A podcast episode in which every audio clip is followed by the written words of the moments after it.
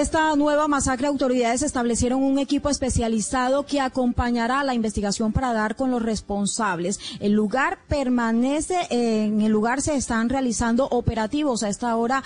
Eh, de la policía y el ejército. Se presume que entre las víctimas hay un abogado y un líder indígena. Sin embargo, esta información está siendo verificada, Eduardo.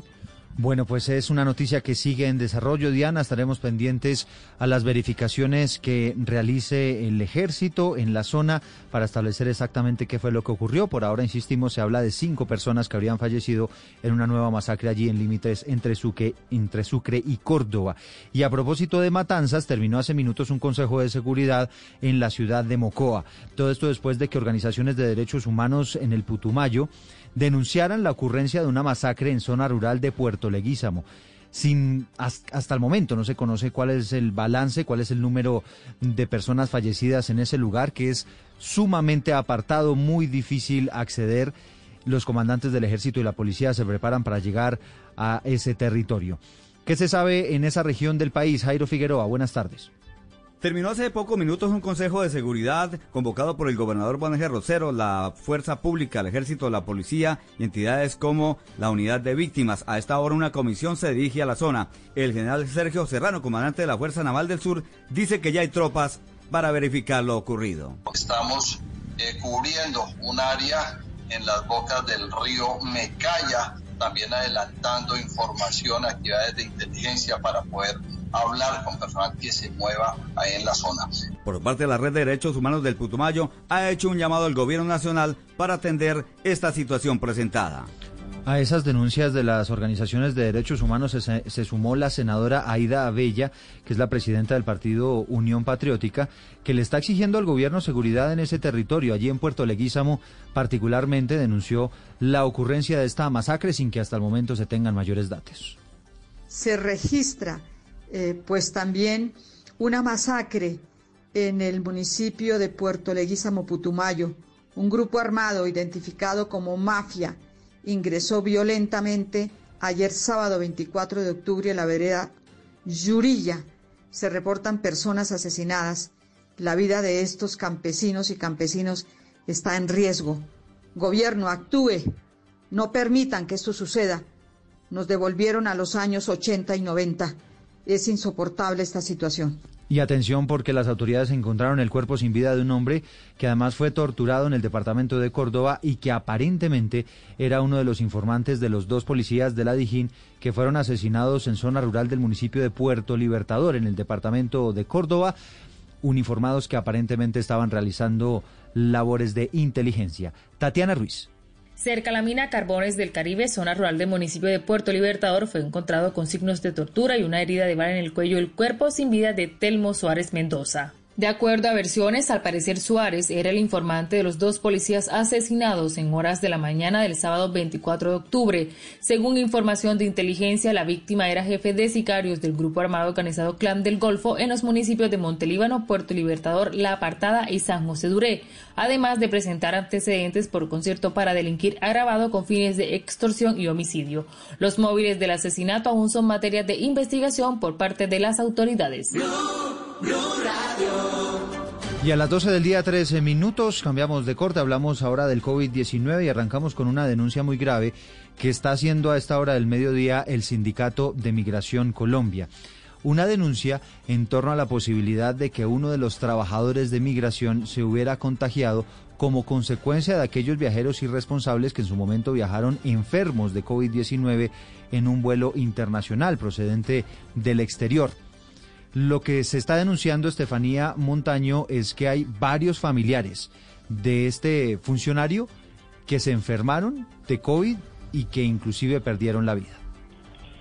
Eduardo, buenas tardes, oyentes. También, mire, es una noticia un poco triste y la hace Juan Felipe García, quien pertenece a la Junta Directiva del Sindicato de Empleados de la Unidad Administrativa Especial de Migración Colombia, y es quien denuncia el caso de Freddy León, un compañero suyo que se contagió aparentemente de coronavirus tras la llegada de esos tres pasajeros que ingresaron al país en la primera semana de octubre desde México, desde Perú y desde España, específicamente desde Madrid, que sabían que tenían coronavirus y no lo informaron. Escuchen.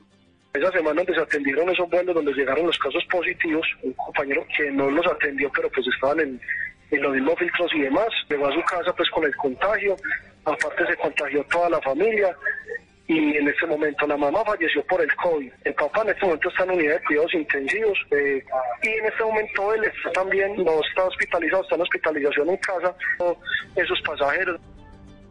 García Eduardo afirma que varios funcionarios también resultaron contagiados y que están en aislamiento, pero por fortuna pues no están en la situación similar a la que tiene León, a quien en este momento le cuesta respirar y también le cuesta mucho hablar. Él trabaja en la primera línea junto a García. Escuche. Somos, somos, los, somos oficiales de Migración Colombia. Nosotros somos los que estamos en los eh, oficiales de Migración Colombia, el aeropuerto El Dorado, en los puestos de control migratorio. Nosotros somos los que hacemos el, el ingreso y salida del país de tanto nacionales como extranjeros y somos los que hacemos toda la validación.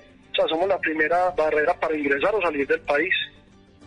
Eduardo, pues el sindicato también denuncia que llevan más de cuatro años sin prima de riesgo necesaria, sobre todo en esta época donde obviamente el riesgo está permanente pues, para todas las para todas las llegadas y para todos los ingresos de los tanto de los colombianos como de los extranjeros. Gracias, Estefanía. Son las 12 del día, seis minutos. Vamos a ver qué responde Migración Colombia a estas denuncias que se están lanzando desde el sindicato. Mientras tanto, en Colombia la noticia sigue siendo que ya llegamos al millón de contagios en un total, en el total del acumulado. Tenemos 30 mil muertos ya en nuestro país como consecuencia del virus. Y hay algunas regiones, como es el caso de Antioquia, como en el Valle del Cauca, donde lamentablemente se están disparando los casos. Con las últimas cifras, el último balance, Juan David Ríos pues el país ya llegó al millón siete mil novecientos once contagiados por COVID-19. El último informe del Instituto Nacional de Salud reportó ocho mil setecientos sesenta y nueve casos, donde Bogotá sigue por encima de los dos mil por día, con dos mil quinientos treinta y uno, y Antioquia con mil ochocientos sesenta y cuatro, seguido del Valle del Cauca con seiscientos treinta y uno y Tolima con cuatrocientos ochenta y uno. En cuanto a muertes, el INS reportó ciento noventa y ocho nuevas. Antioquia lidera otra vez esta lista con 35 fallecimientos, seguido de Bogotá con 25 y Valle del Cauca con 20 muertes. Por tercer día consecutivo subimos de las 50 mil pruebas en el país. Se realizaron 50 mil 393 nuevas y estamos ya en el 90% de recuperados con 907 mil 379. Son las 12 del día y 7 minutos y después de la muerte de un auxiliar de enfermería por COVID-19 en Medellín, la directora del Centro Médico de la Clínica León 13, que es quizá una de las más importantes que hay en la capital antioqueña, dijo que el 10% de sus funcionarios se han contagiado a pesar de los estrictos protocolos que están aplicando en la clínica. Esta auxiliar que falleció, aparentemente Susana se contagió en la unidad de urgencias ¿no? de ese centro médico. Sí, Eduardo. Olga Cecilia, esta auxiliar de enfermería de urgencias pediátricas, es la primera empleada de la Clínica León 13 de Medellín que pierde la vida por cuenta del COVID-19. Sin embargo, no es la única que se ha contagiado, según comentó Marta Cecilia Ramírez, la directora general de la IPS Universitaria, que es la entidad que opera este centro médico de los 3.500 empleados, más de 300 ya han tenido coronavirus, es decir, el 10%. Sin embargo, asegura que la clínica ha cumplido con todos los protocolos de bioseguridad. Finalmente uno no se da cuenta si fue al interior de la clínica por fuera. La verdad, tenemos la tranquilidad de que desde el principio adoptamos protocolos. Entonces tenemos la conciencia tranquila de parte de la clínica. Y es lo que le está pasando a la población antioqueña, que tenemos unas tasas de contagio altas. Esta clínica, Eduardo, es además en la que más pacientes con COVID-19 se atienden en la ciudad de Medellín, pues tiene la mayor capacidad de camas UCI, un total de 141 camas, de las cuales hay que decirlo, el 92% están ocupadas. Son las 12 del día, 9 minutos. Gracias, Susana. En Cali hay alerta porque, según dicen las autoridades, el 20% de la población caleña no está utilizando bien el tapabocas. Víctor Tavares.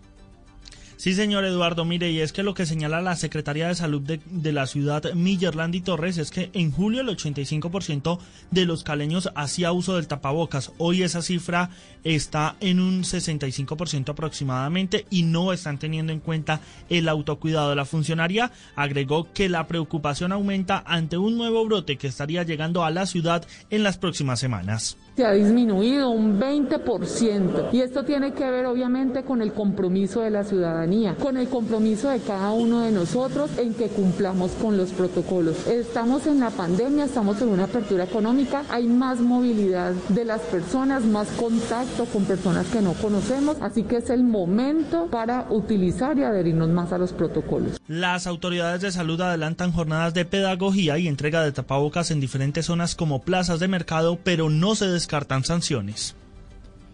Y a las 12 del día, 10 minutos, vamos ahora al departamento de Santander porque hay un contagio masivo por COVID-19 en la cárcel de Palo Gordo. Sergio Díaz. Así es, hay preocupación entre los internos y personal de la cárcel de mediana seguridad de Palo Gordo, Santander, por un masivo contagio de COVID-19 en el penal. De acuerdo con información preliminar, la semana pasada se reportaron dos casos positivos. Por eso, ante esta situación se realizaron de inmediato 580 pruebas y en las últimas horas se conocieron los resultados. Al respecto, habla Camilo Arenas, secretario del Interior de Santander. En este momento nos reportan que estamos eh, alrededor de 204 personas, eh, pero ya se les está tomando todas las medidas necesarias para que puedan eh, estar tranquilos los santanderianos, igualmente estar tranquilas las familias. Ante este contagio masivo, en los próximos días se realizarán más pruebas para descartar más contagios dentro del penal. A las 12 del día, 11 minutos, hablamos del COVID-19 en el mundo. Mucha atención porque hay noticia de última hora que se produce en los Estados Unidos. La Casa Blanca acaba de admitir que su país, que Estados Unidos no podrá controlar la pandemia por lo contagiosa que es la COVID-19 en un cambio, por supuesto, a lo que era la tradicional postura de minimizar la gravedad de la crisis que llega justo cuando hay un nuevo récord de contagios en ese país abro comillas, no vamos a controlar la pandemia, vamos a controlar el hecho que, que consigamos vacunas, terapias y otras formas de mitigarla, dijo eh, el día de hoy en una entrevista con CNN Mark Meadows, que es el jefe de gabinete del presidente de los Estados Unidos, Donald Trump. A propósito de lo que está pasando en el planeta, les hablamos sobre el estado de alerta que decretó en las últimas horas España, incluidos algunos toques de queda como consecuencia del avance muy rápido que se ha dado en estos últimos días del COVID-19 allá en ese país. Enrique Rodríguez. Este nuevo estado de alarma es el tercero que se aprueba en la historia de la democracia española y ha sido el Consejo de Ministros extraordinario celebrado esta mañana el que le ha dado vía libre. En principio tendrá una duración de 15 días, aunque la intención del gobierno de Pedro Sánchez es que pueda prolongarse durante los próximos seis meses, hasta el próximo 9 de mayo, si el Congreso de los Diputados lo apoya. El texto marca un toque de queda obligatorio para todo el país desde las 11 de la noche hasta las 6 de la mañana, tal y como explicaba el propio presidente del gobierno. Esta limitación a la libertad de circulación entre las 11 de la noche y las 6 de la mañana resultará de aplicación en todo nuestro país, a excepción de las Islas Canarias, que mantienen en este momento una situación epidemiológica muy positiva. Vuelve así España al estado de alarma siete meses después del Consejo de Ministros del pasado 14 de marzo, que lo decretó para frenar la primera ola de la pandemia. El primer ministro Giuseppe Conte anunció nuevas restricciones en Italia después de que el país registrara un récord de nuevos casos diarios de COVID-19. Los cines, los teatros, los gimnasios, las piscinas tendrán que cerrar bajo las nuevas reglas que van a entrar en vigor a partir de mañana, mientras que los bares y los restaurantes van a tener que dejar de servir a las 6 de la tarde, cuando recordemos estaban autorizados para hacerlo hasta las 12 de la noche. Y a esta hora nos acompaña el ministro de Comercio, José Manuel Restrepo, que tiene buenas noticias para los pequeños y medianos empresarios del país, la posibilidad de que se habilite una línea de crédito directa a través de Bancoldex por dos billones de pesos para seguir ayudando a los empresarios colombianos. Ministro, bienvenido. Mm, pues muy buenas tardes, un saludo Eduardo, un saludo también a todos los oyentes de Noticiero del Mediodía de Blue Radio y es un placer estar con ustedes.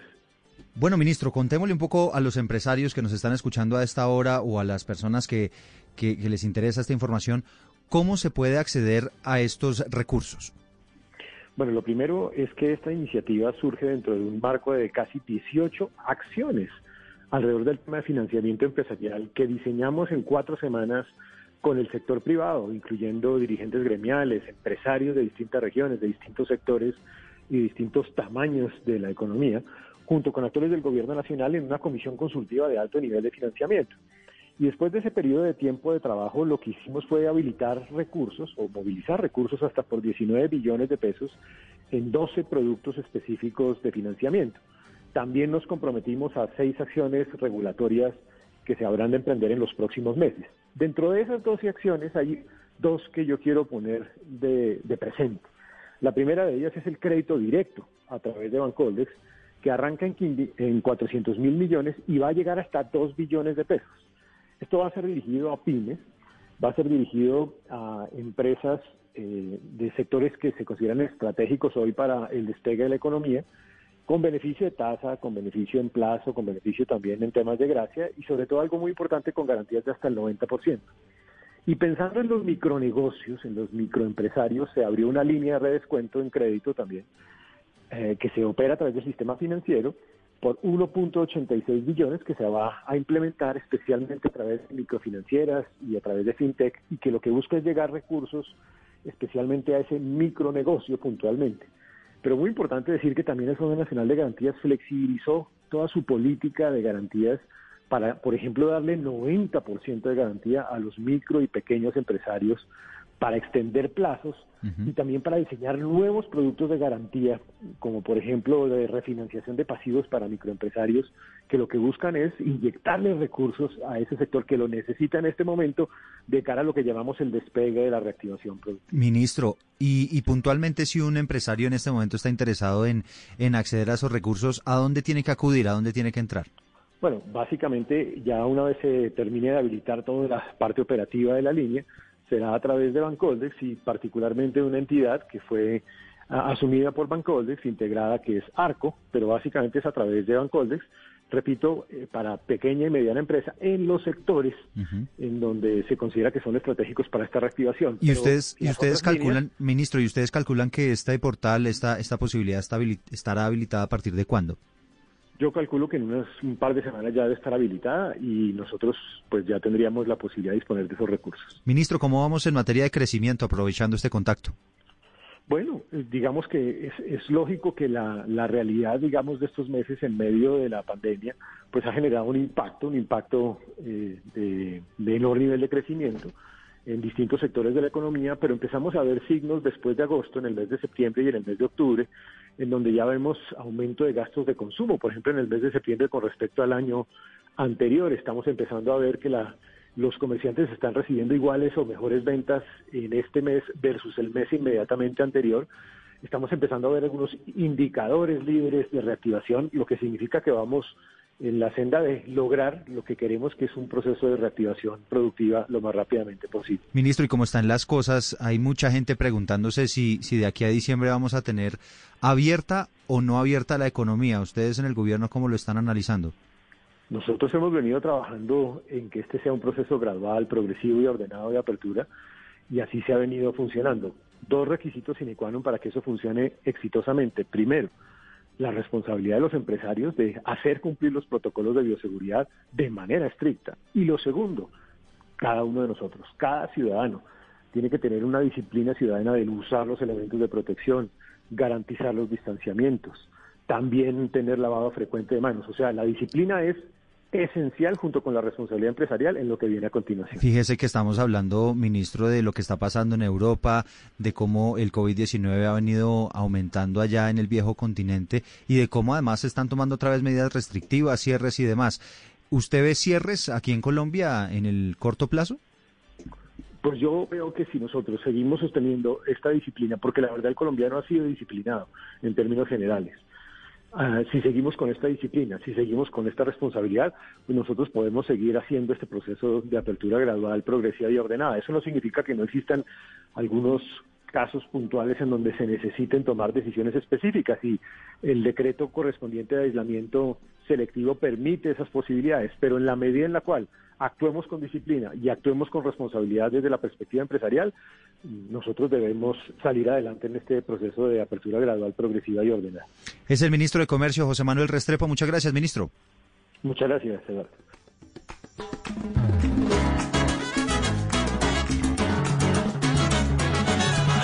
historia Medellín lo sabe. Llega feria despertando a todos el.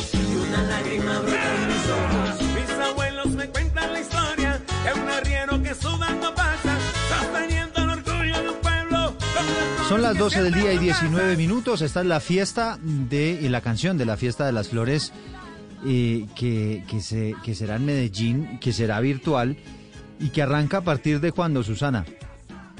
Eduardo, a partir del primero de noviembre, dentro de ocho días. Bueno, y hay muchas expectativas, Susana, frente a lo que pueda ocurrir en materia de economía, ¿no? Con la Feria de las Flores. Así es, Eduardo, porque a pesar de que para algunos sectores la Feria de las Flores este año no generará ningún tipo de ingreso o beneficio por el componente virtual, la Secretaría de Desarrollo Económico aseguró que hacerla en noviembre fue una decisión sensata que permitió salvar al menos el 50% de la derrama económica y el 25% del beneficio del turismo por visita de personas de otros países, incluso de otras ciudades de Colombia. Esto dijo el secretario secretario de Desarrollo Económico de la ciudad de Medellín, Alejandro Arias. De los 28 mil turistas que generalmente vienen en de Flores, pues vamos a recibir 4 mil De la derrama económica, que son 20 millones de dólares, vamos a tener 9,2 millones de dólares. En, en, promedio, vamos a tener una derrama económica del 50% y un turismo del 25%. Es una cifra positiva para el cero que vamos a tener en agosto. Dijo además el secretario que la Feria de las Flores será fundamental para impulsar la recuperación de empleos en Medellín y en el Valle de Aburrá, donde se perdieron por cuenta de la pandemia 250 mil puestos de trabajo y ya se han recuperado hasta 150 mil empleos. Y a las 12 del día 21 minutos la noticia política del día tiene que ver con la salida de Jorge Enrique Robledo del Polo Democrático. Esto es que Torres como si al Barcelona se le va Messi, ¿no? Así es, pues luego de una intensa jornada, el Congreso Nacional Extraordinario del Polo decidió eh, que estaba convocado para unos 600 delegados activos y habilitados para votar la solicitud elevada por el MODIR y otros sectores. Para separarse, este fue aprobado por las asambleístas. En el Congreso Extraordinario participaron 422 y 417 aprobaron la salida del Movimiento Obrero Independiente, que es liderado por el senador Jorge Enrique Robledo y el representante Jorge Gómez y otros líderes. Pero ¿qué, es, ¿qué fue lo que pasó exactamente? Nos habla el senador Iván Cepeda.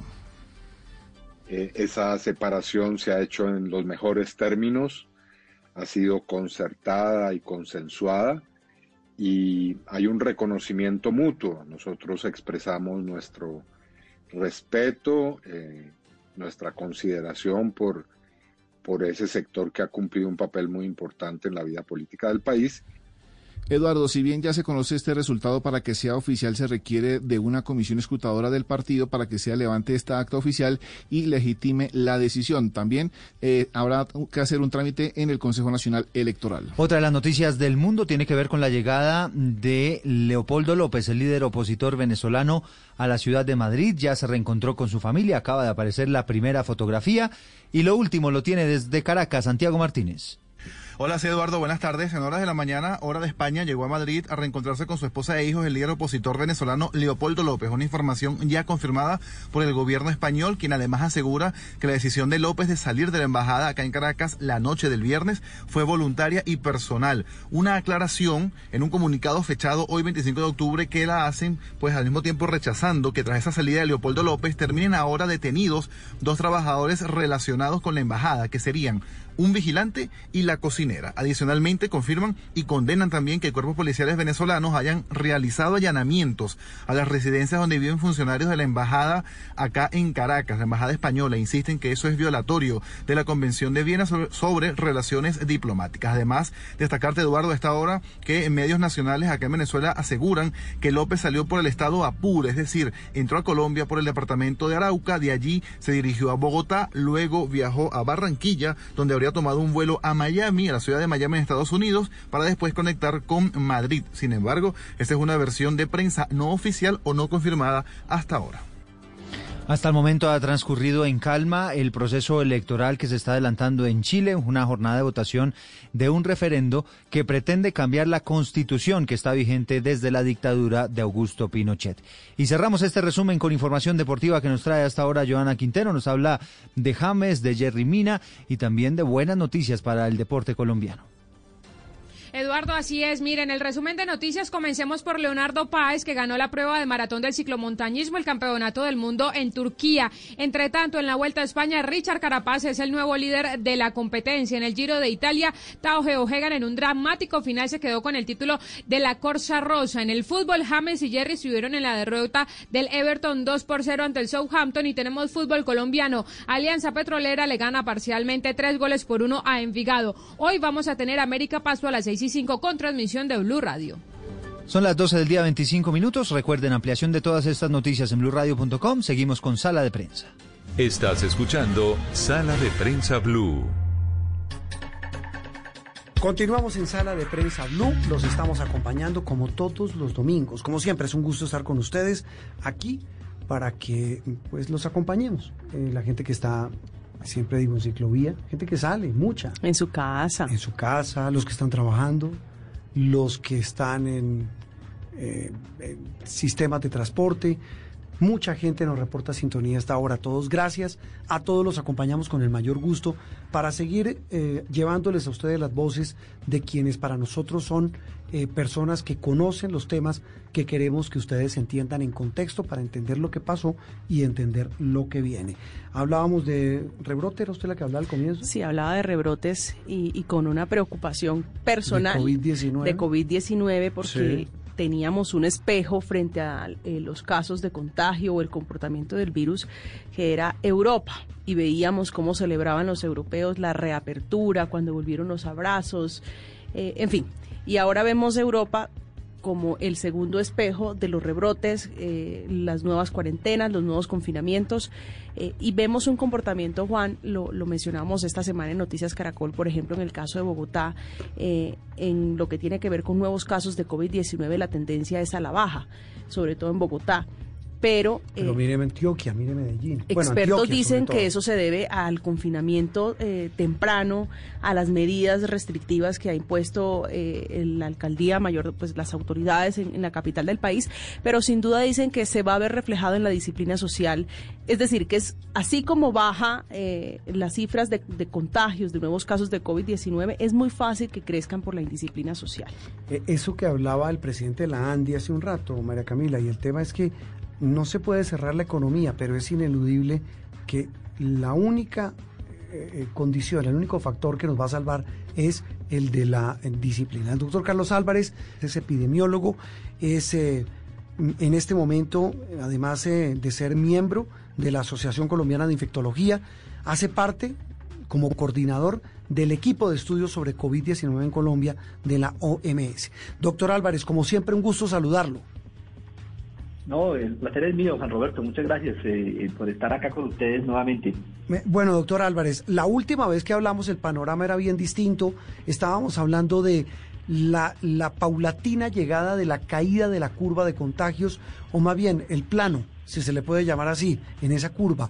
Hoy, ¿cómo estamos? Y se lo pregunto porque el tema pues pareciera ser muy distinto en diferentes regiones del país.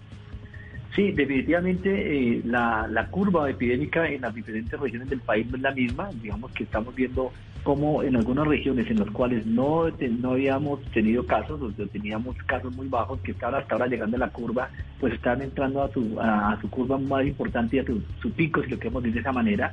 Y, algunas regiones, eh, incluyendo Bogotá, pues el número de casos se ha, eh, ha bajado, pero de una manera muy lenta, ¿no? Entonces vemos que al final, sumando esos, esas, esas dos situaciones, vemos que una curva en el país global se observa como una caída, pero muy sostenida, muy lenta, ese, esa caída en, de, la, de esta primera curva doctor Álvarez, ¿qué tan cerca estamos de, los llamados rebrotes?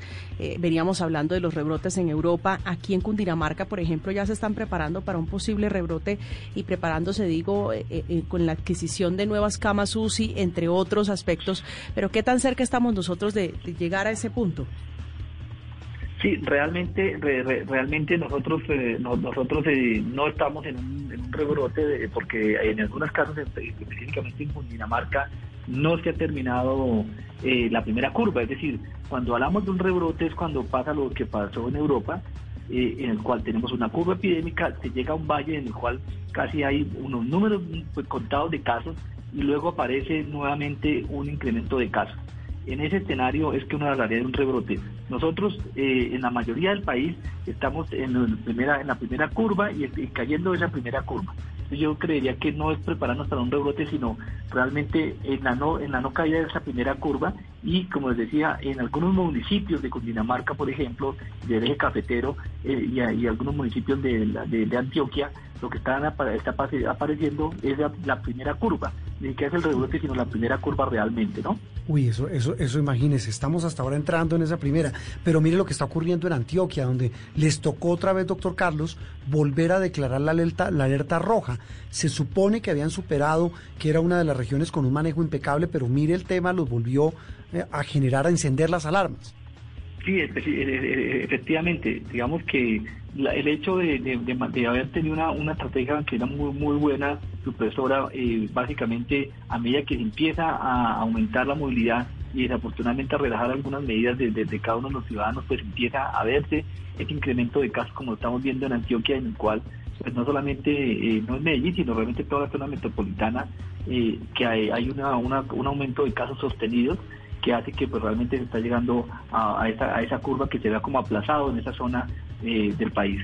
Doctor Álvarez, yo, yo voy a hacerle la pregunta que yo creo que muchos se han hecho, el temor de muchos, y es que nos vuelvan a encerrar, que nos vuelvan a confinar. Muchos dicen, nos soltaron, eh, yo creo que lo pongo en, en, en palabras hace no, no, dos o tres meses, así, claro. y nos van a encerrar en diciembre. ¿Eso qué tan posible es?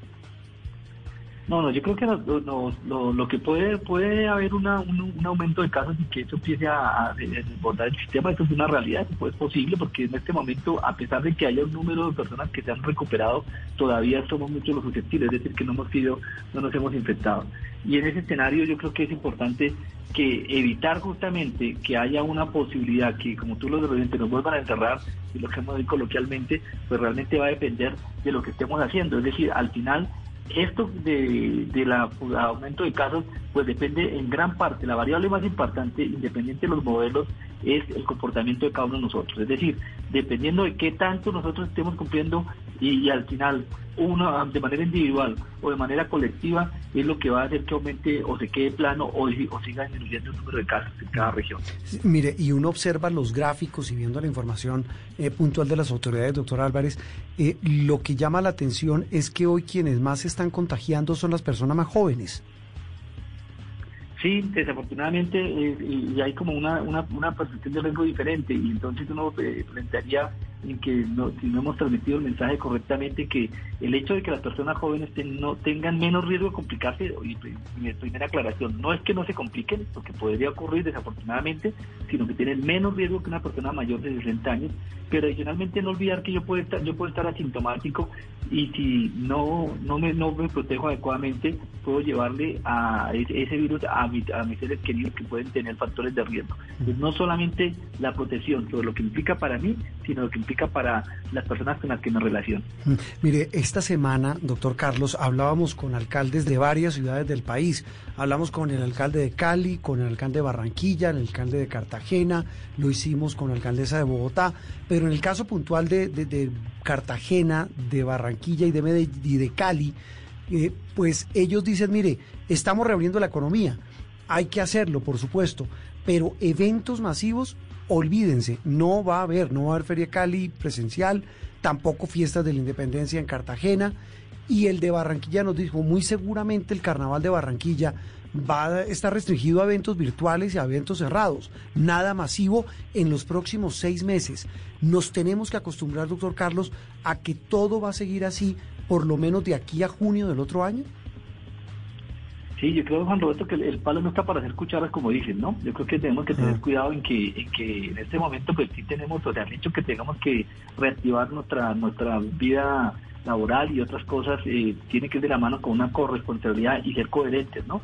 Yo creo que, por ejemplo, lo que las medidas que ustedes han escuchado eh, de, del Halloween, en el que pues básicamente pues el país en este momento, a pesar de lo que implica para nuestros niños, incluso para muchos adultos las fiestas de, Halloween, pues el país no está en este momento en situaciones epidemiológicas para poder de hacer unas actividades que hacíamos normalmente.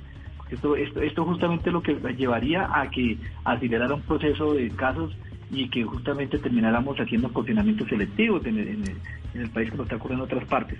Yo creo que sí es importante que estos eh, eventos masivos tenemos que ser conscientes en que pues, desafortunadamente así es la epidemiología y la biología y hace que aumente la probabilidad de, de contagio y por lo tanto se tienen que restringir a medida que eh, vaya cambiando la epidemia o vayan haciendo, va pasando otras cosas, pues probablemente se puede estar diciendo una cosa diferente a lo que estoy diciendo. Muy difícil, ¿no? La misma dicotomía del comienzo, la salud o la economía.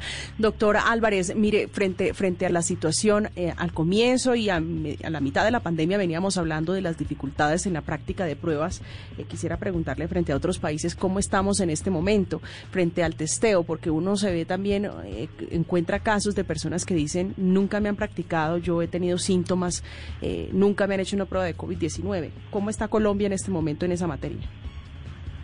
Yo creo que Colombia ha aumentado muchísimo su capacidad de pruebas, es decir, yo creo que de, los- de de hecho creo que son los puntos favorables de todo lo que se ha trabajado en la, pandemia en Colombia. Eh, para poner en contexto, en este momento Colombia solo es superado por Chile y de pronto por Uruguay en el número de pruebas que se hacen por, por cada mil habitantes. Es decir, Colombia es mucho, mucho más alto que Perú, Ecuador, eh, mismo México y otros países de la región. Entonces creo que en ese tema es, eh, la capacidad está para hacer las pruebas. La, la dificultad que vemos es que la posibilidad de lo que ocurría al comienzo de las pruebas moleculares en varias regiones del país, hay una limitación importante que con la llegada de las pruebas de antígeno, que pueden ayudar y complementar, ha hecho que esto se, se acorte los tiempos de oportunidad. Pero todavía hay que trabajar fuertemente en, en, el- en la, la misma oportunidad, es decir, que una vez la persona tenga síntomas, apenas tenga síntomas, empiece, se le puede hacer la prueba. Pero aprovecho tu pregunta para tocar un tema supremamente importante y es la importancia del aislamiento. Lo que al final disminuye la propagación de la epidemia es que las personas con síntomas hagan aislamiento y entre más temprano hagan el aislamiento con el inicio de los síntomas, mucho mejor. ¿Por qué? Porque normalmente los primeros dos o tres días incluso de, de- aparición de los síntomas son los días en los cuales se puede transmitir más, más el virus.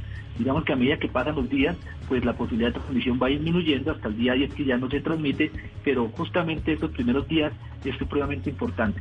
Si nos demoramos en hacer el aislamiento, eh, pues vamos a, a- a- a transmitir a otras personas y eso dificulta el control de la pandemia.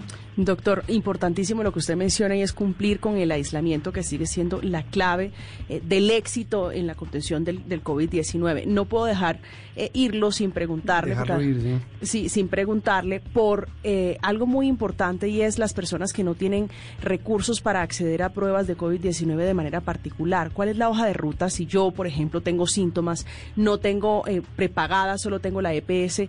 ¿Cómo puedo acceder yo a la prueba de, o a la práctica de esa prueba? No, completamente todo colombiano, eh, el sistema de salud está, sí tiene derecho a las pruebas de COVID. Estas pruebas están incluidas en el plan de salud y está eh, debidamente reglamentado. Es decir, si una persona tiene síntomas, tiene que llamar a los números habilitados por su empresa de, promotora de salud, su EPS, para que le asigne una cita virtual y le, haga le explique el proceso o procedimiento para la toma de la muestra y, y el seguimiento, no solamente la toma de la muestra, sino el seguimiento médico. Esto, esto está gratuito y está incluido en el plan de salud. Eh, doctor, doctor Carlos, volvamos. eh, de esto creo que es la eh, cuadragésima novena vez que creo que se lo preguntamos, pero es que creo que no sobra y sigue siendo un factor fundamental para entender que mm, está en nuestras manos literalmente eh, protegernos del COVID-19. Y Recordemos las medidas mínimas. El tapabocas ya es una parte fundamental prácticamente de todos, pero recordemos cuáles son esos protocolos mínimos de autocuidado cuando tengo que salir, cuando tengo que ir a trabajar, tomar transporte público, interactuar con otras personas. Recordemos eso que tanto hemos preguntado, de lo que tanto hemos hablado, pero que nunca sobra entenderlo y asimilarlo, doctor Carlos. Sí, Juan Roberto, es supremamente importante esta, esta pregunta porque eh, el punto de ahora no es solamente que lo conozcamos, lo entendamos, sino que realmente lo pongamos en práctica, es decir, que cambiemos nuestro comportamiento. Y en ese escenario creo que es fundamental los tres pilares de la prevención, que en este momento no, es, no, no, no hay nada que hacer, es nuestro antídoto para la, para la prevención de la, de la COVID-19. Y en este, eh, va el lavado de manos, que es hacerlo bien, no es hacer la mímica, es hacer lavar manos perfectamente, por lo menos durante 20 segundos. Recordemos eso, porque a veces me echo un poquito de agua, me echo un poquito de gel. No, Mm. tenemos que cuente 20 segundos. Lo segundo, el distanciamiento físico, que es lo que menos veo que se cumple. Lo que nos olvida que en algunos espacios, sobre todo en la calle, no tiene razón para no cumplir el distanciamiento físico que es a dos metros de distancia. Y ese distanciamiento físico tiene que ser de nuestros amigos y desconocidos, porque a veces pensamos que los desconocidos son los que nos contagian, no, no las personas conocidas. Y, y el tercero, el tapabocas, como usted lo plantea, pero hacerlo, colocárselo bien, no un tapabocas que se caiga, no un tapabocas que, es muy, que sea muy bonito, pero que no le, no le tapa la nariz, sino que realmente sea, eh, eh, cubra, y que proteja, y adicionalmente cuando me quite y me ponga el tapabocas, manipularlo de forma adecuada. Mm. Eh, m- le he escuchado a muchas personas el tema del cuidado con los domicilios. Hay que lavarlos totalmente, lo mismo que el mercado. Cuando se llega a la casa, eso que es tan engorroso, tan cansón, pero que hay que hacerlo. Sí, y hay que y, cada vez que uno tiene contacto con alguna superficie o, o- algo que puede estar potencialmente contaminado, lavarse las manos. Es supremamente importante. Yo creo que lo primero que uno tiene que hacer al entrar a la casa es lavarse las manos.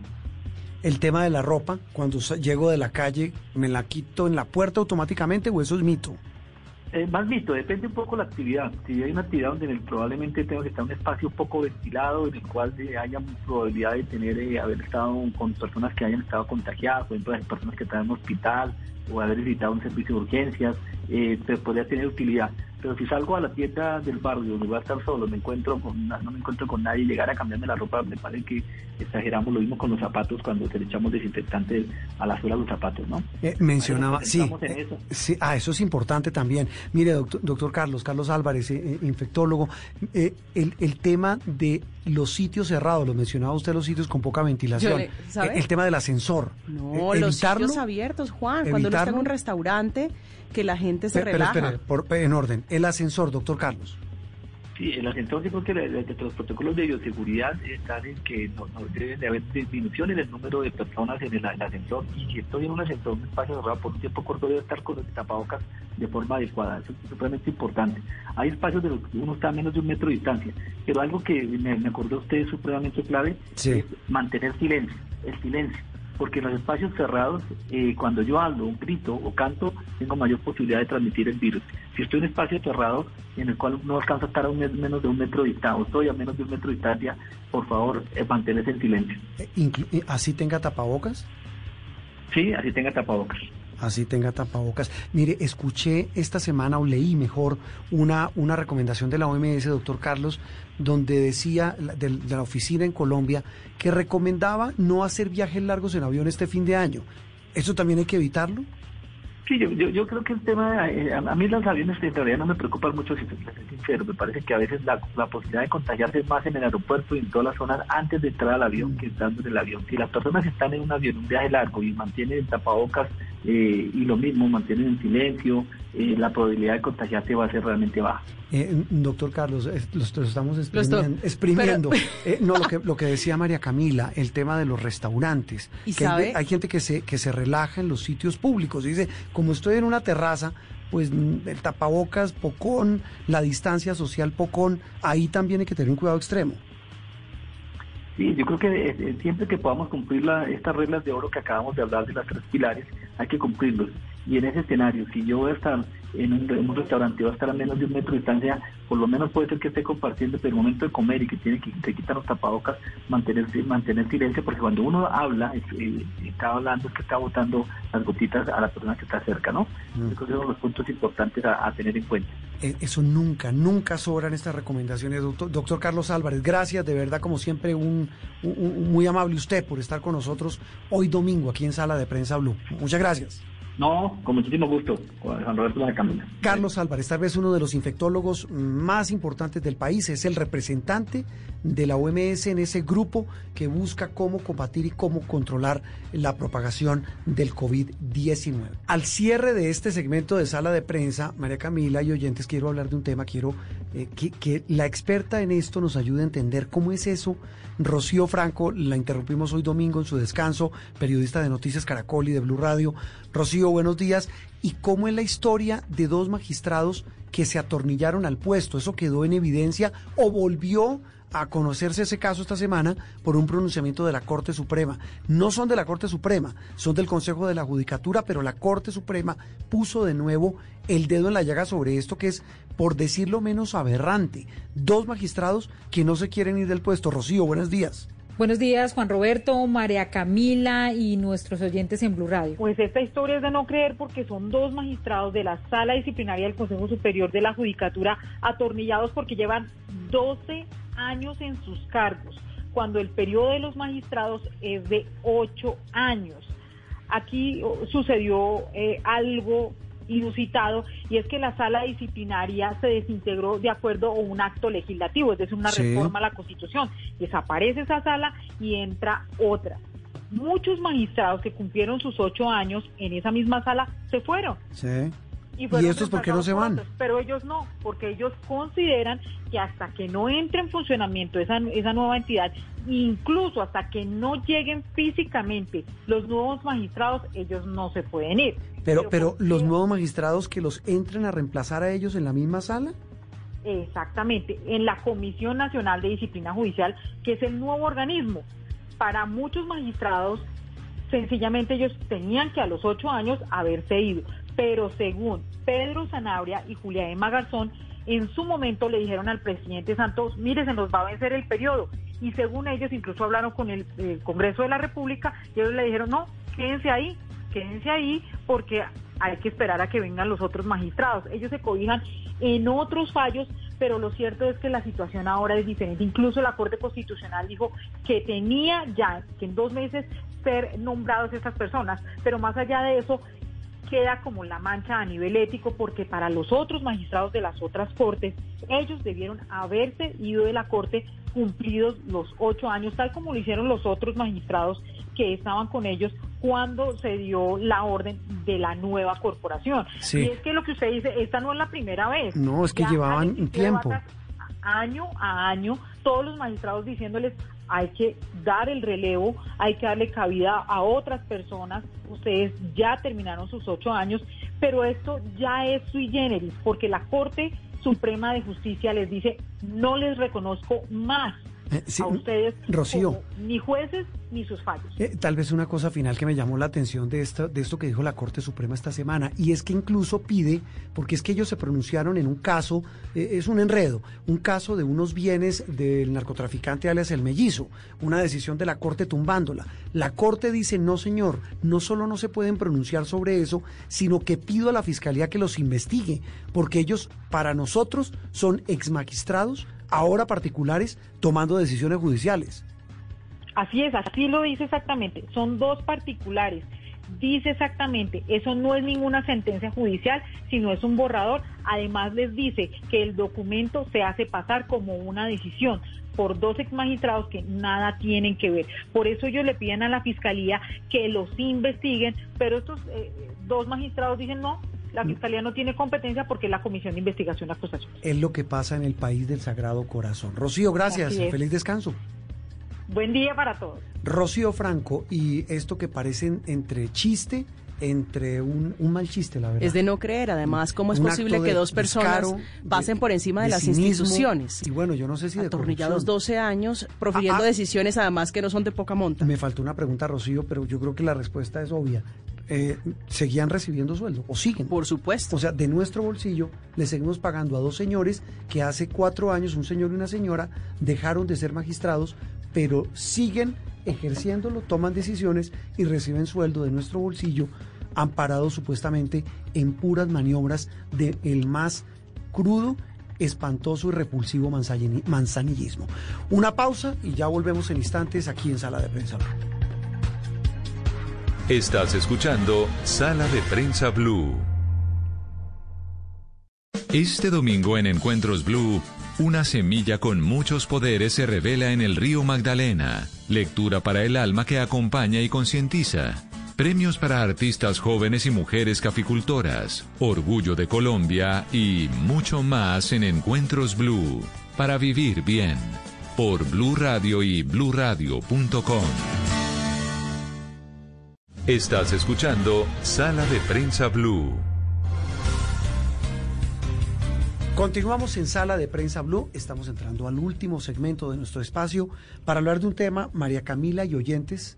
Hoy domingo, a mí particularmente me golpeó. No me gusta hablar en primera persona, pero me golpeó el caso de una joven en Bogotá, me corrige usted María Camila, que hasta hace algunos días estaba en la unidad de cuidados intensivos de un hospital de la ciudad porque recibió golpes con un hacha por parte de quien era su amado ¿Quién era su pareja sentimental? Estamos hablando de Ángela del Pilar Gaitán, que es la más reciente víctima, por lo menos de la que tenemos conocimiento, eh, de intento de feminicidio por parte de quien fuera su compañero sentimental, agredida físicamente, como usted dice, con hachas, recibió siete eh, hachazos, eh, heridas en su cráneo, heridas en su cara, en su cuerpo con un agravante. Fueron en presencia de su hijo menor de 12 años, que fue el que finalmente pidió ayuda, llamó para que auxiliaran a su mamá que se estaba prácticamente desangrando en el apartamento que compartía con esta persona, apartamento del que ya se iba a ir, porque no era la primera agresión que recibía. ¿Qué pasó con el salvaje? El salvaje, eh, lo último que supimos del salvaje era que era prófugo de la justicia. Eh, al momento en que llegan las autoridades, eh, estaban familiares de este personaje que es eh, Miguel Camilo Parra, eh, identificado así por las autoridades. Eh, la fiscalía ya dice que se trata, como le decía Juan, de intento de feminicidio. El último caso, y digo de los que conocemos porque hablando con organizaciones defensoras de mujeres víctimas de violencia intrafamiliar, son muchos los casos de mujeres que no se conocen, que son víctimas de intento de feminicidio y de feminicidio. Y de violencia psicológica. Pero mire, también se han vuelto muy comunes casos y por eso eh, es la razón de, haber, eh, es la presentación de nuestro invitado. Lo que está pasando ahora con las famosas aplicaciones de citas. La gente que conoce a través de, pues yo, yo he oído de Tinder, no sé otras más, pero me dicen que hay muchas más aplicaciones donde se supone que usted conoce al amor de su vida, su media naranja, a quien sea. Pero esa media naranja termina convertido en su verdugo, porque esta joven conoció en esa red, en esa aplicación, a quien hoy está buscando la justicia por haberle intentado asesinar. Saludamos a esta hora de domingo, a esta hora en la mañana de domingo, al coronel en retiro Freddy Bautista. Él es eh, coronel de la Reserva de la Policía, fue fundador y primer director del Centro Cibernético Policial y por supuesto es experto en ciberseguridad. Coronel, un gusto que nos acompañe hoy domingo en Sala de Prensa Blue. Muchísimas gracias Juan Roberto, un saludo especial a ustedes en Sala de Prensa. Eh, coronel, el caso de esta joven, lo hablaba usted con Juan Diego Elviro esta semana en, Blue, en, en, Noticias Caracol en la mañana, eh, pues él representa el de muchos y muchas, sobre todo muchas mujeres que eh, se dejan deslumbrar en esta red donde aparece el príncipe azul y resulta ser un monstruo o un psicópata como el tipo este que atacó a esta muchacha. ¿Qué tan frecuente es eso? ¿Qué tan común y qué tan riesgoso es acudir a este tipo de mecanismos, de aplicaciones para buscar pareja y cómo se filtra a, la, a la gente que se conoce allí? Sí, primero hay que, hay que reconocer un aspecto y es que, digamos, desafortunadamente la violencia de género ha sido un fenómeno que viene al alza y que si se le suma la virtualidad de algunas de estas aplicaciones y servicios de cita online, por supuesto que el nivel de amenaza y de riesgo eh, crece. Para señalar y decir que existen más de 8.000 servicios de citas en línea y de aplicaciones que mueven billones de, de, dólares anuales en ganancias por planes que son versiones freemium. ¿Qué quiere decir esto? Hay una versión gratuita en donde cualquiera puede ingresar con los datos que desee y dejar allí crear allí un perfil y, y, mira este, este, registro. Cada minuto ingresan 67 personas a estos sitios a crear perfiles de los cuales ya se ha establecido. Tres son falsos y uno cuarto puede ser un, un estafador, es decir, no con la finalidad de llegar de pronto a temas de ciberacoso, pero sí conseguir tal vez dinero enamorando a sus víctimas en lo que se conoce comúnmente como los scam lovers o estafadores de amor. Mm, las, las redes sociales eh, también eh, tienen allí, digamos, un aspecto bien interesante porque esto no es solo de las apps que nosotros conocemos como Tinder o Grinder, que son tal vez las más populares, sino que las, las redes sociales como Facebook e Instagram, por supuesto, también tienen gran eh, parte del escenario de riesgo que se plantea.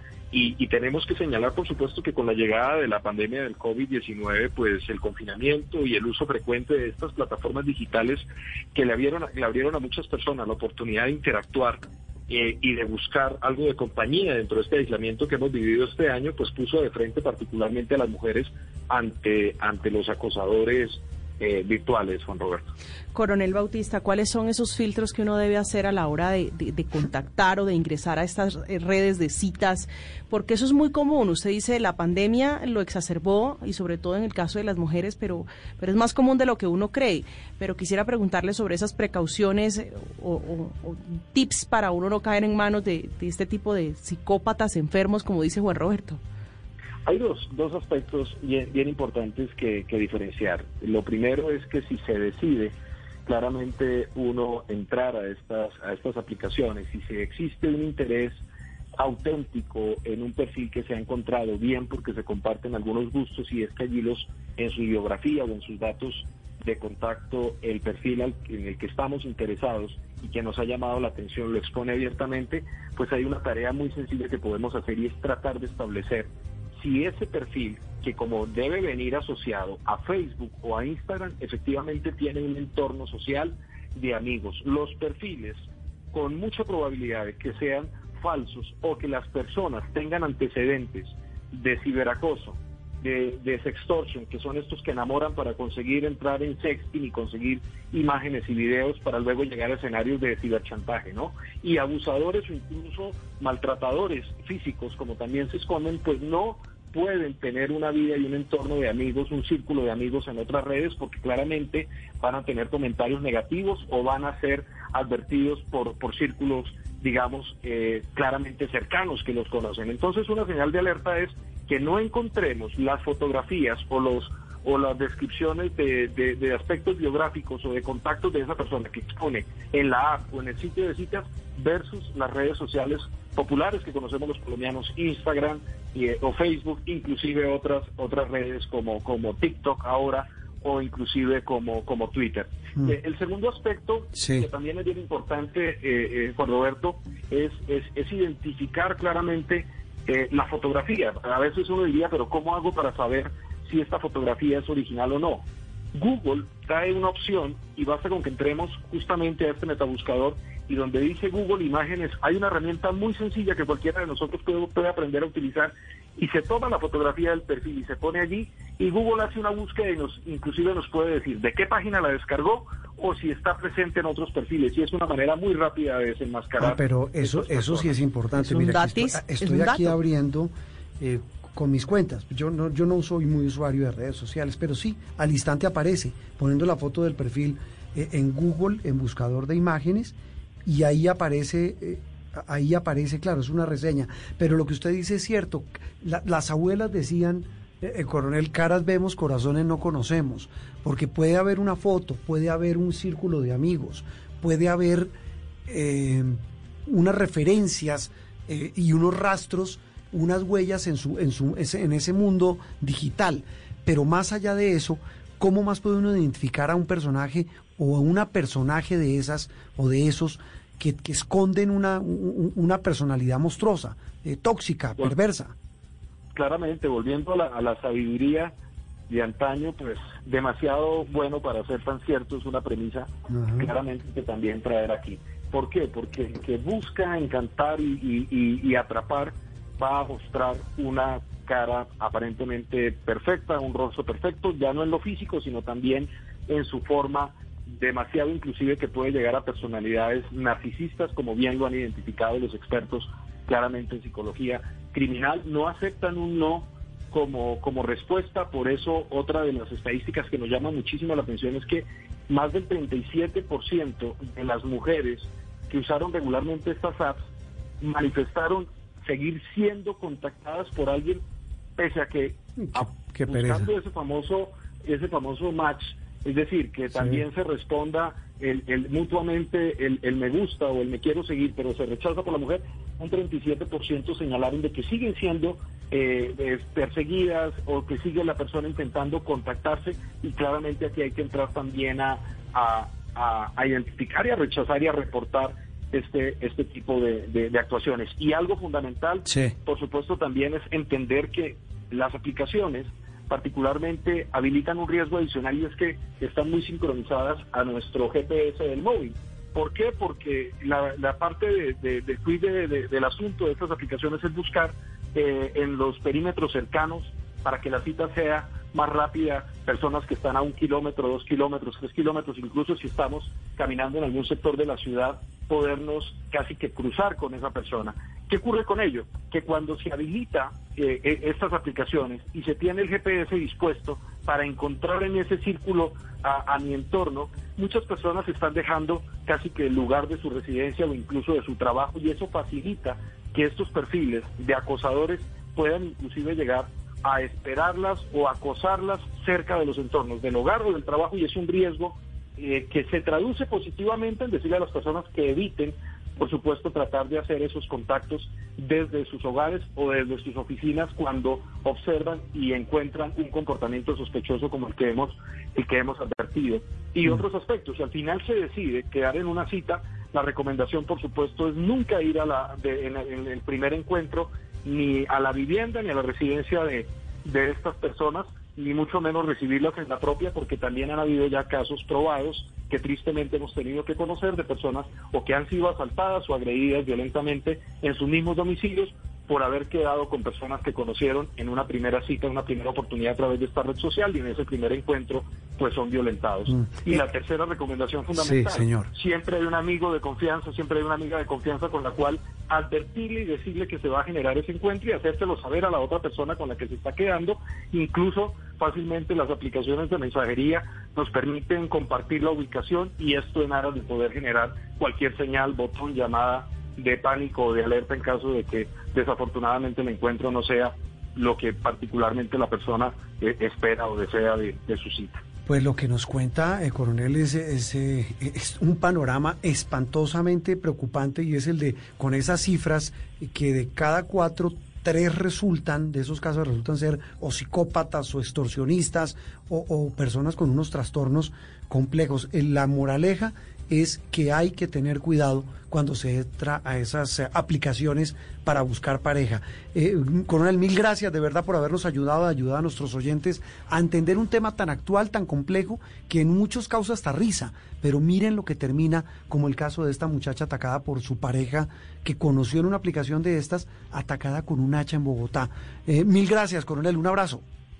Muchas gracias, Juan Roberto. Y, por- y- y- para finalizar, simplemente Sí. decir, el problema no es la tecnología, no, No. son los dispositivos, es simplemente tener precaución y, y un sentido, digamos, de sensatez antes de quedar eh, en un primer encuentro, en una situación que les pueda exponer física, emocional y, y claramente eh, a, a cualquier persona que, que desee utilizar estas aplicaciones para interactuar con otro país. las aplicaciones, sus riesgos y los peligros latentes. Es eh, el coronel eh, que nos ha hablado hoy, experto en seguridad, Freddy Bautista, sobre esta ciberseguridad y las aplicaciones de citas románticas. Seguimos en Sala de Prensa. Blue. Estás escuchando Sala de Prensa Blue.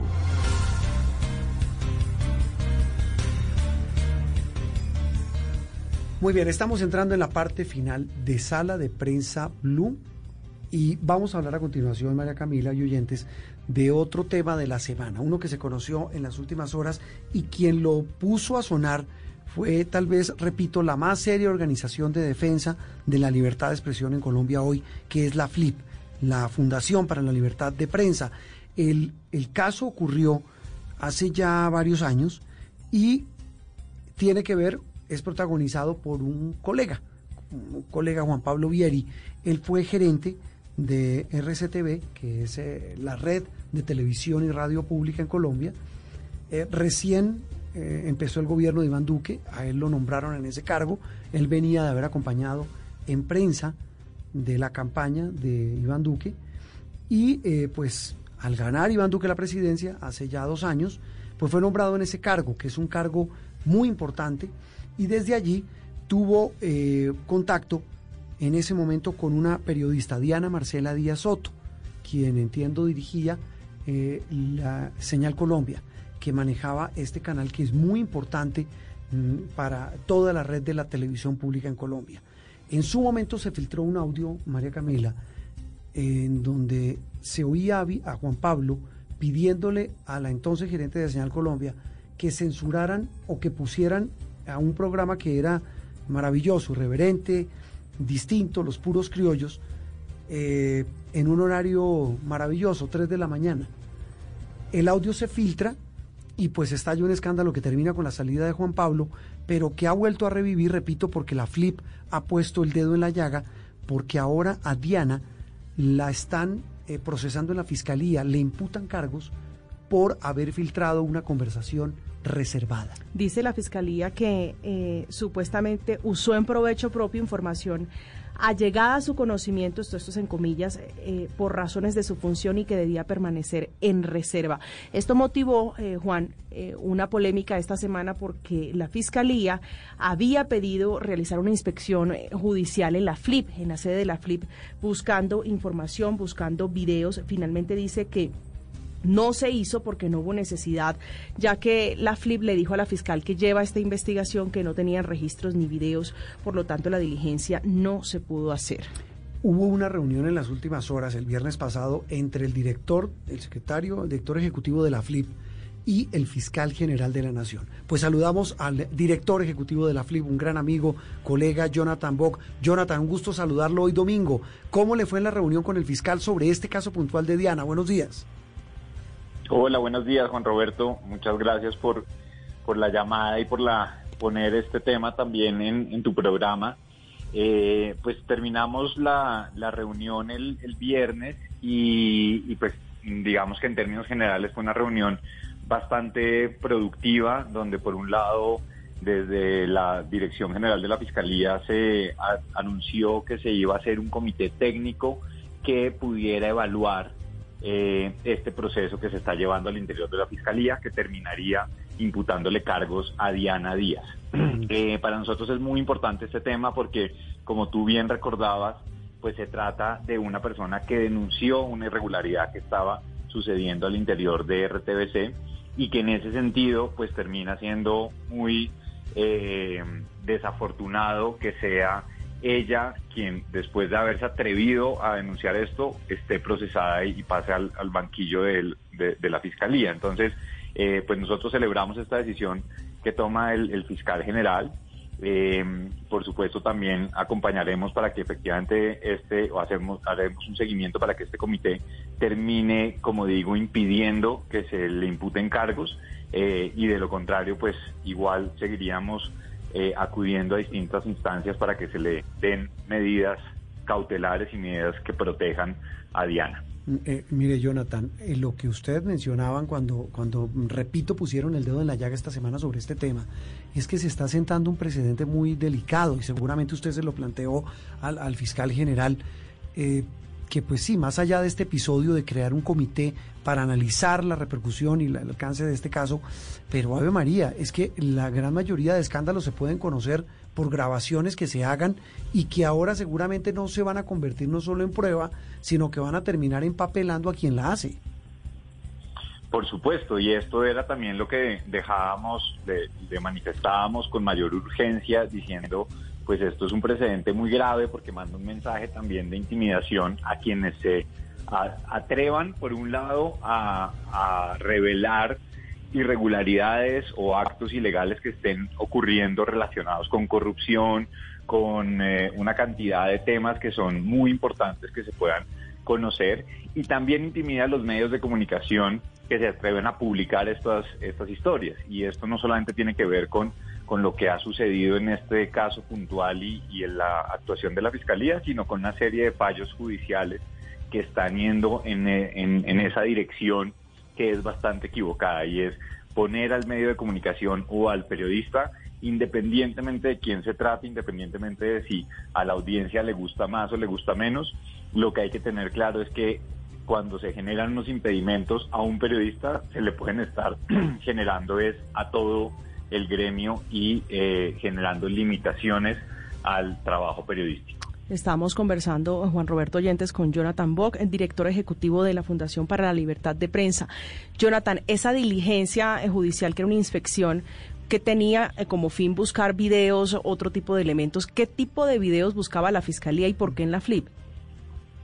La solicitud que nos hicieron para la inspección judicial era eh, completamente desproporcionada porque lo que nos pedían era entregarle los videos de seguridad de todas las personas de la que tiene la, oficina para conocer todas las personas que hubieran ingresado a la fundación durante un periodo de tiempo de más de un mes y medio, desde principios de diciembre del 2018 hasta eh, finales de enero del 2019, que son las fechas eh, cuando ocurre todo este primer eh, momento de la revelación con lo que estaba pasando bajo la gerencia de Juan Pablo Vieira. Entonces, pues imagínense la situación en la que nos ponían a nosotros de revelar la información de nuestros benefactores, de los periodistas que vienen aquí a la FLIP eh, a, pues a contarnos las situaciones que de, riesgo de las que son eh, objeto. Entonces, pues era, como digo, completamente desproporcionado. Nosotros nos negamos a esa solicitud de manera contundente eh, y por eso fue que no se realizó la, la inspección. Mm. Mire, Jonathan, estoy viendo el comunicado que expidió la fiscalía por luego de la reunión suya con el fiscal general. Y pues la frase dice, el, el fiscal general Francisco Barbosa se ha distinguido siempre en su trayectoria profesional, trayectoria profesional, por el trabajo en favor de los derechos humanos y la libertad de expresión en Colombia. Eh, ¿Esto no riñe un poco con la investigación a esta muchacha? ¿A esta periodista, a esta colega? Claro, por supuesto. Y digamos que nosotros le, le dijimos al fiscal que valorábamos positivamente sus palabras y su, su discurso de respaldo a la libertad de expresión pero que era fundamental que esto estuviera acompañado de hechos y esos hechos eh, parten de principalmente de que en este caso la fiscalía no continúe eh, con la imputación de cargos a Diana y que en general que no se lleven a cabo una serie de diligencias frente a periodistas o a fuentes que los puedan poner a ellos en riesgo o que les termine generando una, una carga adicional que no tienen de ninguna manera porque eh, ocurrir de esa manera. Pues Jonathan, quedamos, como dice usted, pendientes de esa comisión, de ese comité técnico y sobre todo lo más importante, que no termine eh, metida en problemas con la justicia, que de hecho ya los tiene esta colega Diana por haber denunciado un acto, pues si no de corrupción, al menos un acto de censura. Jonathan, gracias por eh, la labor que desarrollan ustedes, como siempre en la FLIP, poniendo el dedo en la llaga en temas que son bien complejos. Juan Roberto, muchas gracias a ti y a todo tu equipo. Muy bien. Y hablando de libertad de expresión, terminamos. Sala de prensa hoy domingo. Feliz resto de domingo y continúen con la programación de Blue Radio. Esto es Sala de Prensa Blue. Blue, Blue Radio. Solo la más alta conciencia sobre nuestra vida cambiará la suerte de esta pandemia. Agradecemos a cada uno de nuestros clientes por ser esos aliados estratégicos que siempre han estado allí. Sientan la plena confianza que nuestra relación no se verá afectada por esta coyuntura. Nuestras plantas de harina de trigo, maíz y nuestra división de pasta, galletas, café y cereales continuarán operando como siempre. En todo momento estaremos dispuestos a garantizar un excelente servicio. En Organización Solarte, trabajamos pensando en usted. Inicia la cuenta regresiva. They would love to see a guy like Sleepy Joe Biden who has no clue what the hell he's doing. Estados Unidos vivirá una de las elecciones más importantes de su historia. Everybody knows who Donald Trump is. We choose hope over fear. And maybe most importantly of all, truth over lies. Martes 3 de noviembre. Mañanas Blue, cuando Colombia está al aire desde Washington, con las noticias, los personajes y las entrevistas en el epicentro del acontecer mundial. Cobertura exclusiva. Elecciones Estados Unidos. This is the most important election in the history of our country. Blue Radio, la nueva alternativa.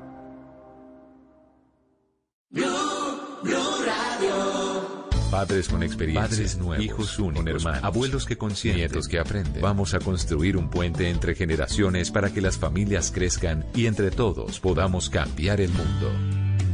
Aquí comienza Generaciones Blue, un espacio de Blue Radio con testimonios, guías, expertos e invitados que nos ayudarán a mejorar la vida en familia y las relaciones entre sus miembros. Generaciones Blue.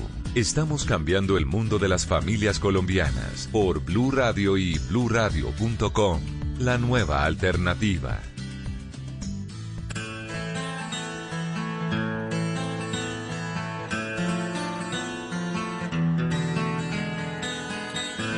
Ese beso de tu boca que me sabe a fruta fresca, que se escapó de tus labios y se metió en mi cabeza. Ese beso con que sueño cuando las penas me acechan, que me lleva al mismo cielo y a la tierra me regresa y que reza, reza, que reza y aunque ya no tenga cura, y el recuerdo de su beso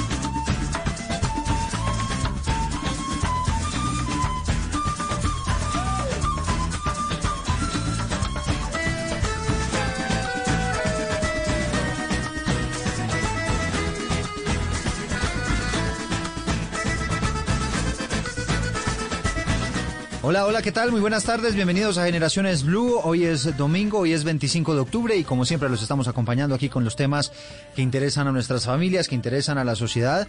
Hoy les queremos plantear un tema bien interesante y que seguramente ustedes allí en casa lo han abordado en alguna oportunidad y tiene que ver con el desperdicio de la alimentación y también vamos a ahondar un poquito en si en la familia nos estamos alimentando bien.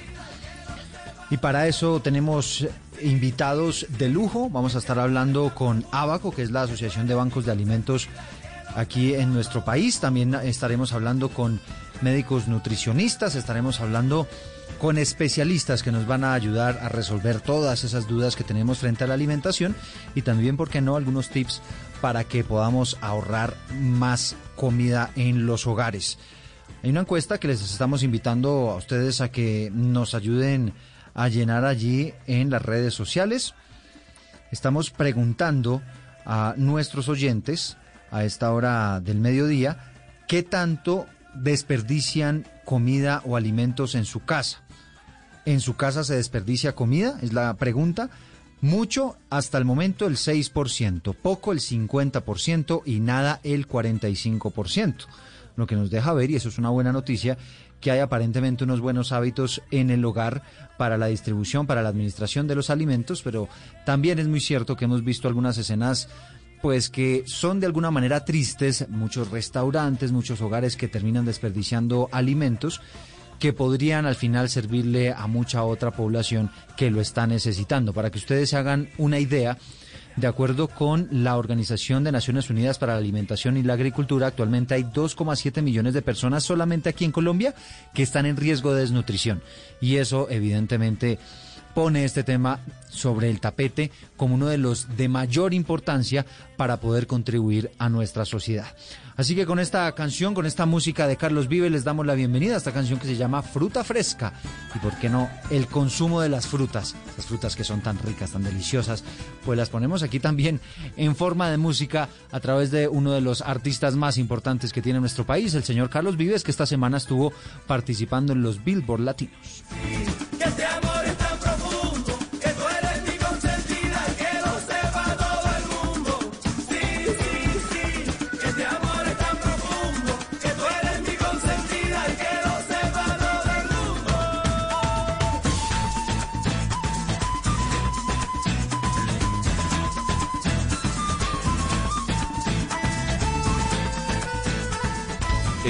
Escuchando Generaciones Blue.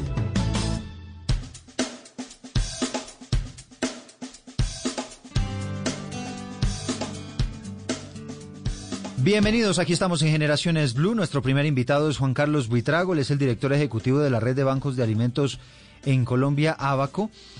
Estuvieron, Juan Carlos, esta, hace algunos días ustedes presentando las cifras actualizadas sobre lo que está ocurriendo en materia de desperdicio de comidas en nuestro país y también las cifras actualizadas en torno a lo que está pasando con la desnutrición en Colombia. Y la verdad es que las cifras, Juan Carlos, pues lamentablemente son preocupantes, ¿no? Eduardo, muchas gracias por la invitación. Saludo a todos los oyentes. Efectivamente, Eduardo, la, la, situación de hambre en Colombia es crítica y a pesar de eso estamos votando la comida. Y estamos votando la comida por malas prácticas, doctor Juan Carlos, especialmente en dónde? Bueno, Eduardo, te cuento que en Colombia pues votamos 9.7 millones de toneladas de alimentos al año, para que nos hagamos una idea, porque eso es demasiada comida. Con lo que votamos en Colombia al año, podríamos darle de comer a todo Panamá, a todo Uruguay, y a todo Luxemburgo durante un año. ¿sí? Con lo que votamos en Colombia al año, podríamos darle de comer a ocho guajiras completas durante un año. Eh, y se votan, Eduardo, los alimentos en todos los eslabones de la cadena. El 40% de los alimentos que votamos se votan desde la producción agropecuaria, 23% de los alimentos que votamos se votan en la poscosecha, manejo, almacenamiento, el 21% de los alimentos que votamos se votan en todo el sector distribución, en retailers, tiendas, restaurantes, etcétera, y el 16% de los alimentos que votamos lo votamos desde los hogares de los colombianos. Y, Colombia, en comparación con otros países de, América y del mundo, ¿cómo está en este tema de desperdicio de alimentos? Eduardo, la cifra es muy parecida en el mundo en general. Eh, en todos los países, casi que un tercio de los alimentos que se producen eh, se tiran a la basura. Las diferencias las vemos es pues, donde, donde, digamos que en cuál de los eslabones de la cadena se votan más alimentos. En los países de Europa, por ejemplo, pues se votan mucho más alimentos desde, la, desde, desde las casas de las personas y en Colombia, por el contrario, pues donde más votamos alimentos es en la producción agropecuaria. Y nos decía usted también en la distribución, ¿no? Ahí se, ahí se cuela gran parte de, la, de los alimentos que, lamentablemente terminamos desperdiciando. Efectivamente, efectivamente en todo el sector, en las centrales de abastos, en los restaurantes, hoteles, eh, en, los, en los retailers, tiendas, se botan muchos alimentos y por eso allí pues estamos los bancos de alimentos de Colombia siempre pendientes, haciendo alianzas con todas estas organizaciones para invitarlos a que tomen la decisión de donar en vez de botar la comida. ¿Y, y qué tanto desperdiciamos comida aquí en Colombia en las casas, en los hogares? Eduardo, el 16% del total de los, de los de los alimentos que se votan en Colombia se votan en las casas. Hay unas prácticas que son simples, aprovecho que, tenemos muchísimos oyentes, que son simples y que nos van a ayudar a disminuir ese desperdicio de alimentos en las casas. Una, pues ir a mercar lleno. Dos, hacer listado de mercados antes de mercar, saber qué necesitamos en la casa. Tres, cocinar porciones exactas, las porciones que vamos a consumir. Cuatro, si de pronto me sobra algo de comida, aprender a almacenar esa comida en la nevera. Cinco, estar pendiente de las fechas de vencimiento. Estas son algunas prácticas muy fáciles y con esto vamos a evitar botar muchos alimentos en Colombia. Bueno, y, y, cuando, y cuando yo me desfaso, hablemos un poquito de ese tema del almacenamiento que a lo mejor es donde a la gente más, más le cuesta. Entonces, yo hice un almuerzo, o se cocinó un almuerzo en mi casa, o el desayuno, o la comida y demás, y resulta que quedó una, una porción de, de alimentos, digamos, generosa que podría eventualmente servir para, para el otro día o para otro momento. ¿Cómo es eh, el modo correcto de, almacenar esos alimentos? Eduardo, digamos que, de manera sencilla lo importante es garantizar la inocuidad. Ojalá que el alimento pues no lo manipulemos mucho, que lo podamos envasar en, un empaque pues que esté inocuo, en una bolsa, en bolsas Ziploc o, o, en, o en recipientes que puedan tener tapa para que lo almacenemos, garantizar la cadena de frío, meterlo en la nevera y tenerlo en refrigeración, ojalá máximo un día, para poder destaparlo al otro día, calentarlo y consumirlo de manera inmediata. Es bien importante pues que siempre en, cuando cocinamos tengamos unas buenas prácticas de manufactura, que nos lavemos las manos para, para, para evitar la contaminación de los alimentos y que nos puedan durar más tiempo almacenados.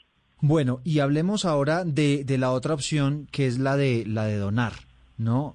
Eh, ¿cómo, ¿Cómo funciona eso exactamente? Cuando yo dije, bueno, como usted dice, me fui a hacer el mercado y tenía un hambre impresionante, no desayuné, comí temprano el día anterior y me fui casi que a la hora del almuerzo sin almorzar a hacer ese mercado, entonces tengo un hambre impresionante y se me fue la mano haciendo mercado.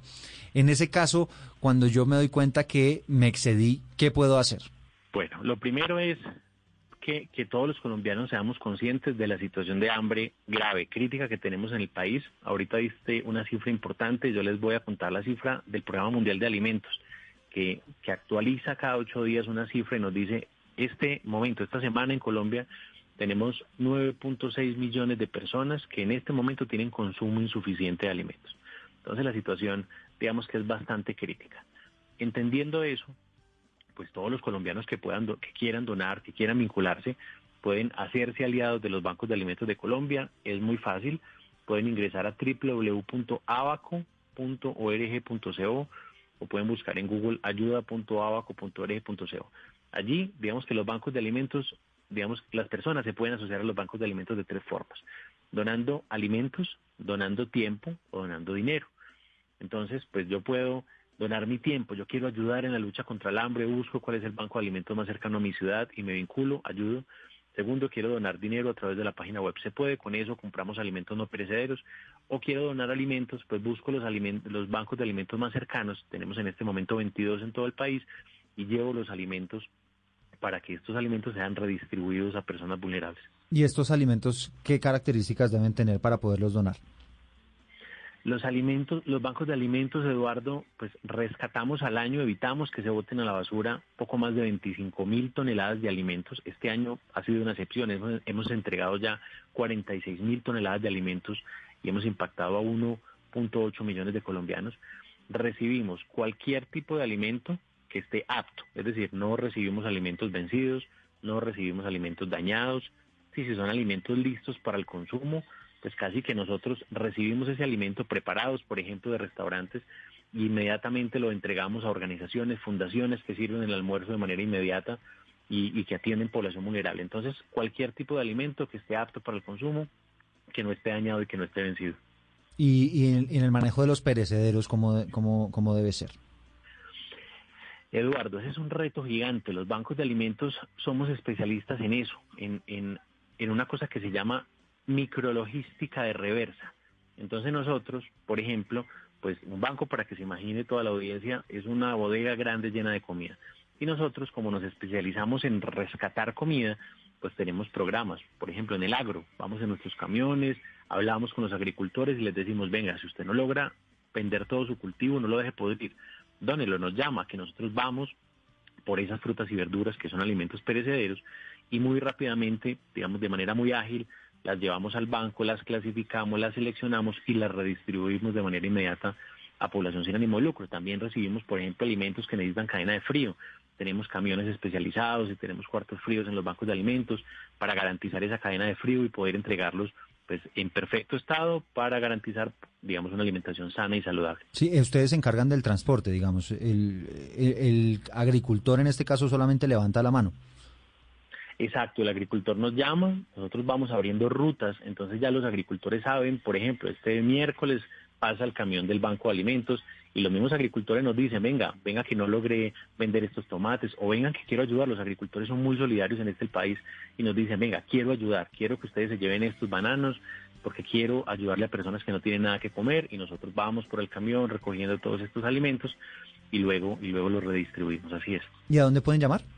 Muy bien, entonces todas las personas que, quieran ayudar, voy a repetir primero la página web, eh, pueden ingresar a www.abaco.org.co, pueden comunicarse al número telefónico 313-245-7978 o pueden escribir al WhatsApp de ese número telefónico 313-245-7978. Perfecto. Pues, eh, doctor Juan Carlos, gracias por habernos acompañado en este mediodía, en esta jornada de domingo, para darnos esos tips de cómo podemos nosotros también contribuir, inclusive desde las casas, para, para alimentar este banco de alimentos y para evitar que al final la comida se termine desperdiciando.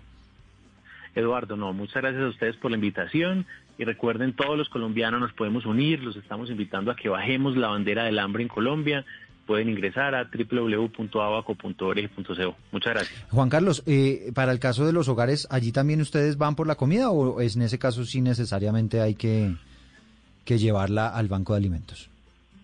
La invitación que hacemos cuando cuando tenemos, digamos que los bancos de alimentos vamos, cuando cuando hay buen, digamos volúmenes importantes de alimentos que valga la pena pues mover un camión de 5 de 10 toneladas, cuando hay pocos volúmenes, la invitación es a que donen a través de un desarrollo tecnológico que tenemos los bancos de alimentos que se llama EatCloud. Entonces, cualquier colombiano que quiera donar desde su casa alimentos, ingresa a www.eatcloud.com y desde allí sube a la plataforma los alimentos que va a entregar en donación y del otro lado, con una aplicación móvil, estamos los bancos de alimentos y toda la red de organizaciones sin ánimo de lucro que hacen parte de los bancos de alimentos listos para ir a sus hogares a rescatar los alimentos. Mm, bueno, pues buenísimo también el tip. Doctor Juan Carlos, gracias. Bueno, muchas gracias Eduardo, hasta luego. Estábamos conversando con Juan Carlos Buitrago, el director ejecutivo de la Red de Bancos de Alimentos de Colombia. Propósito de esa situación de hambre que lamentablemente están padeciendo aproximadamente 9,6 millones de personas que tienen un consumo insuficiente de alimentos. Imagínense ustedes eh, lo grande que es esa cifra y lo importante que al final es contribuir con todos estos esfuerzos que se están haciendo para tratar de distribuir mejor los alimentos, porque la verdad es que tenemos una cantidad de alimentos suficiente para alimentar a todo el mundo. El problema es que no, no hemos encontrado los mecanismos adecuados para poderlos distribuir de manera equitativa y que a todo el mundo se le garantice su ración de alimentos. Estamos a esta hora en Generaciones Blue, vamos a hacer una pequeña pausa y ya regresamos porque vamos a estar hablando ahora de nutrición para todos ustedes que están pendientes de cómo se debe alimentar la familia, cuáles son los alimentos adecuados que yo debo darle a mis hijos mm, para el consumo propio, para el consumo en las familias y unos tips para hacer un mercado cada vez más nutritivo en los hogares y ojalá más barato. Ya regresamos. Ya regresamos con Generaciones Blue.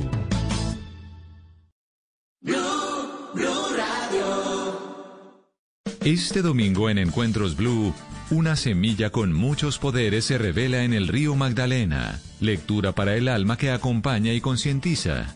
Premios para artistas jóvenes y mujeres caficultoras. Orgullo de Colombia y mucho más en Encuentros Blue. Para vivir bien. Por Blue Radio y bluradio.com. Un grupo de hombres maltratados. Mi amor, me voy a trabajar, tengo transmisión de fútbol. No, no, no, no, no. Pero Transmite desde aquí, guste o no te guste. Pero mi amor, hay que ir a trabajar. No, no, no, ya dije no que no. comprendidos. Bueno, voy a salir de acá. Ya voy a arrancar el partido. Ey, ya lavó la losa, Ah. ¿qué está esperando? Regañados. ¿Cómo así? No, mira. Además, tiene que darle comida a los niños. Ay, amor. Este mismo grupo de hombres te trae todas las emociones del fútbol profesional colombiano. Este domingo, desde las 5 y 30 de la tarde, América Pasto. Blue Radio, con los hombres motivados por el fútbol. Blue Radio, la nueva alternativa. Radio eliminatoria. Pero a No ver. está ni tibio, primero la casa. Continuamos con Generaciones Blue. Bueno, yo sé que más de ustedes tienen preguntas a propósito de, de nuestro tema del día de la alimentación. Ya estábamos hablando de cómo podemos evitar el desperdicio en los hogares. Eh, clave también que nos estén escuchando algunos integrantes de los restaurantes, de los hoteles, donde también lamentablemente se desperdician muchos alimentos y es importante también poder contribuir, donar esos alimentos para que haya una mejor distribución. Catalina Alba, ella es publicista, es cocinera, desde hace 11 años tiene un blog que se llama Lo que se cocina en esta casa. Hace algunos años condujo el segmento Rápido y Sabroso en Discovery Home and Health y además está por lanzar un portal que se llama almorzadiarios.com con la idea de ayudarle a las familias a organizarse un poquito en temas de nutrición. La tenemos como invitada a esta hora en nuestro programa. Este fue uno de los tips que nos dio a Generaciones Blue. Hola, ¿cómo están? Yo soy Catalina Alba, soy la creadora de una página de cocina que se llama lo que se cocina en esta casa.com y también próximamente voy a lanzar una plataforma que será de ayuda para muchos de ustedes. Resulta que me he dado cuenta que en muchas casas y más a raíz de la pandemia la necesidad de cocinar está mucho más presente. La gente se pregunta qué cocino, se me acabaron las ideas, no sé qué mercar, estoy desperdiciando los ingredientes, se me dañan las cosas. Bueno, pues a raíz de eso es que nace esta nueva idea que se llama almorzadiario.com. Es una plataforma que verá la luz muy pronto, donde ustedes van a poder planear los almuerzos de todo el mes. ¿Cómo funciona? Muy fácil. Ustedes entran, seleccionan el tipo de dieta que tienen, si omnívora o vegetariana, el número de personas que son en su casa, seleccionan los menús entre una gran cantidad de opciones que quieren cocinar en el mes y automáticamente se les generará un ebook descargable con las recetas de los menús que eligieron para comer en el mes aparecerán semana a semana con la lista de ingredientes de mercado que necesitan para prepararlo todo. De esta manera podrán comer de una manera muy variada, no van a hacer compras innecesarias, no van a desperdiciar ingredientes y lo mejor es que también eh, las cantidades estarán consolidadas según el número de personas que viven en sus casas.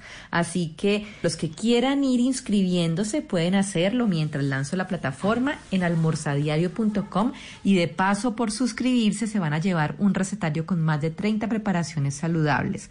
Espero que les guste mucho esta idea, que con seguridad será de mucha utilidad para todos. Bueno, la estaremos consultando. Gracias, Catalina. Y Juan Carlos Chaparro es antropólogo cocinero, 10 años dedicado al tema de la agricultura, de la alimentación, propietario de una huerta agroecológica y además propietario del restaurante, de un restaurante en Gachantivá, en Boyacá. También nos entrega algunos tips para una buena alimentación. Hoy en día con la familia hemos fundado un espacio agroecológico y restaurante denominado Chagrativá. Estamos ubicados en Gachantivá, Boyacá. Nuestro objetivo primordial ha sido, al paso de los años, eh, el tema agroalimentario y eh, en el restaurante hemos venido aplicando el aprovechamiento adecuado de los productos de tal forma que disminuyamos bastante los desperdicios. Eh, funcionamos bajo demanda estricta, es decir, bajo pedido y consumimos mucho de lo que en nuestros platos, de lo que tenemos en nuestra huerta y apoyamos también la producción campesina. Dentro de los platos que hemos venido recuperando está el cocido maravilla, eh, que lo preparamos con un tubérculo que ha venido siendo eh, recuperado por, por el campesinado y nosotros lo hemos puesto en nuestra carta. El cocido maravilla utiliza en su preparación la guatila y pollo criollo. Adicional, los hongos silvestres que se dan muy ricos en nuestra región. Pues en nuestra huerta también cultivamos hongos y esto ayuda a nuestras finanzas familiares. Apoyamos eh, totalmente la conciencia, por favor, para que, para que cambiemos y, y, busquemos transformar este mundo. Bueno, Muchas ahí gracias. está Juan Carlos Chaparro, antropólogo cocinero, también invitado a nuestro programa para que nos cuente su experiencia con el manejo de los alimentos. La doctora Angélica Pachón es maestra en salud pública de la Universidad de los Andes, tiene un diplomado en soporte nutricional, centro de educación continua en soporte nutricional y nutrición clínica en México. Eh, y es una de las voces más calificadas que tenemos aquí en nuestro país a propósito de todo este tema de la alimentación. Doctora Pachón, bienvenida. Gracias, Eduardo. Buenas tardes y buenas tardes a la audiencia. Y también nos acompaña hasta ahora el doctor Oscar Rosero, él es médico endocrinólogo de la Universidad Militar Nueva Granada, director médico del programa de balance de control de peso, eso que tanto nos cuesta a muchos. Doctor Rosero, bienvenido. Hola Eduardo, muy buenas tardes a ti, a todos en la mesa y a todos en Colombia que nos escuchan hoy en la tarde. Bueno, arrancamos, si le parece, con, con las damas, doctor Oscar. Arranquemos con la doctora Angélica para que nos cuente mmm, cómo debe uno hacer el mercado en la casa? ¿Qué es lo que se tiene que tener en cuenta? Porque yo estoy seguro que ahí es donde comienza todo este tema del balance nutricional y de la buena alimentación. Claro que sí. Bueno, escuchando y recopilando un poco la información de, del tema del día, creo que es importante que todas las familias colombianas conozcan las estrategias que se están manejando a nivel mundial para reducir tanto el desperdicio de alimentos, que a su vez afecta el cambio climático y la producción sostenible de todos los temas que tienen que ver con la agricultura, incluso el transporte de alimentos.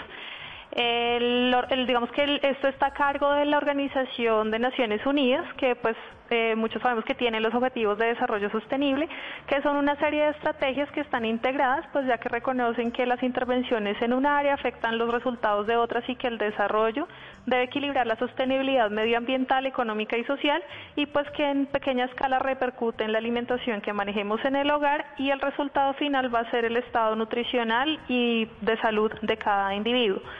Digamos que a nivel del hogar hay varias estrategias que se pueden tener en cuenta que van a vincular estos dos objetivos, tener pues una, una digamos una, una alimentación más rentable, más planificada en casa y a su vez nos va a ayudar a tener un estado tanto de hábitos saludables como de la alimentación propia de cada persona si hay un plan individualizado o dependiendo las edades de los de los individuos que estemos en el hogar.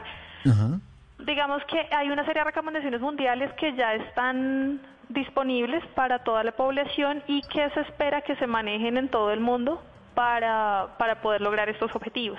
El primero es adoptar una dieta más saludable, es ser consciente sobre lo que nosotros comemos. Es decir, tratar de, de que a lo largo del día yo sepa planificar y no de pronto dejarme llevar por mis impulsos o por mis antojos o por, por las dinámicas de trabajo porque pues sabemos que son muy cambiantes.